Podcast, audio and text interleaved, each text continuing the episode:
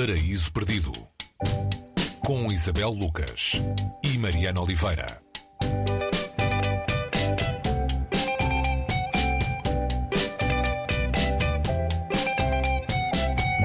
E neste tempo que se quer passado em casa, com a família, uh, próximos do ninho, uh, falamos de viagens no Paraíso Perdido. Uh, a autora é a polaca Olga Tokarczuk, é daquelas escritoras, ainda que há uns meses falávamos disso por causa do, do Nobel deste ano, que nos foi em grande parte revelada pelo Prémio Nobel, que ela venceu em 2019 e que despertou uma série de traduções que a deram a conhecer ao mundo.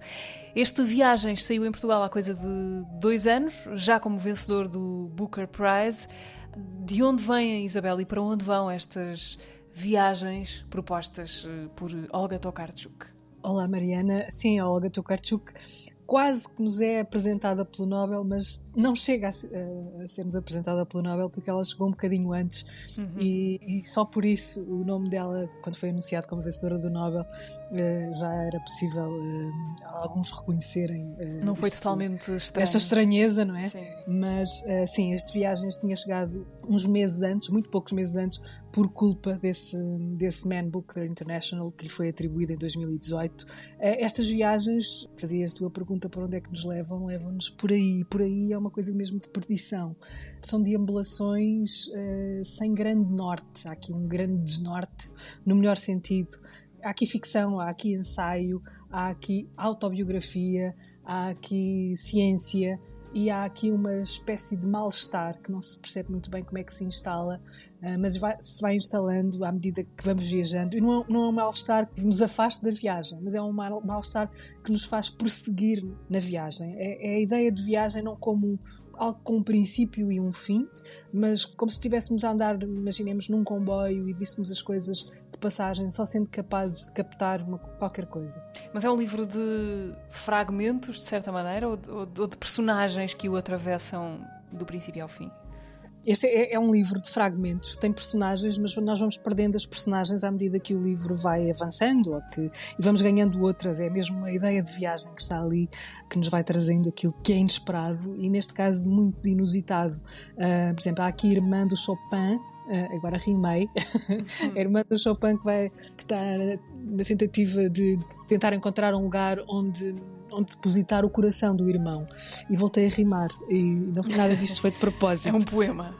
Hoje, hoje isto é inverso. Está inverso sem, sem querer.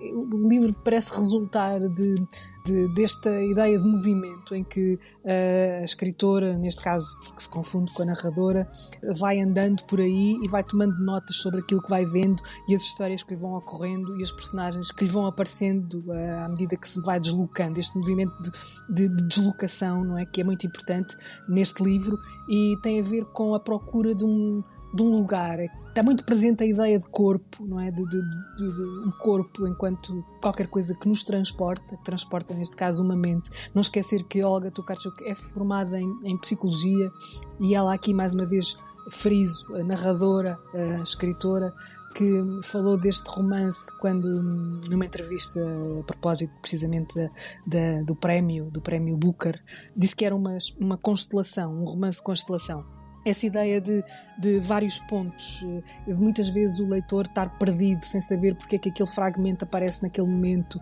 e de não haver nada que o guie, é um desafio também. É, é essa atenção e é a atenção do viajante, não é? Do, não, é, não, não, do viajante que anda por ali um, ehm, desinteressadamente, mas do viajante que está sempre a ser convocado para algo que o faz pensar, que o interpela uh, que o incomoda, por vezes uh, também o faz rir. Um, há aqui também um lado quase pícaro, digamos assim, que, esta escritora nos, nos, nos provoca e, e, este pode ser uma, uma, belíssima maneira de entrar no universo de uma, de uma das melhores escritoras e não, o melhores aqui não é exagero nenhum da, da atual literatura europeia. Entretanto, ela, depois deste livro e depois do Nobel, já tem sido publicada cá, outros livros dela foram saindo. O que é que temos descoberto desta autora, nascida em 1962? Sim, é, é uma das coisas mais interessantes acerca desta escritora é que ela dificilmente se repete. Eh, cada livro dela é uma coisa diferente.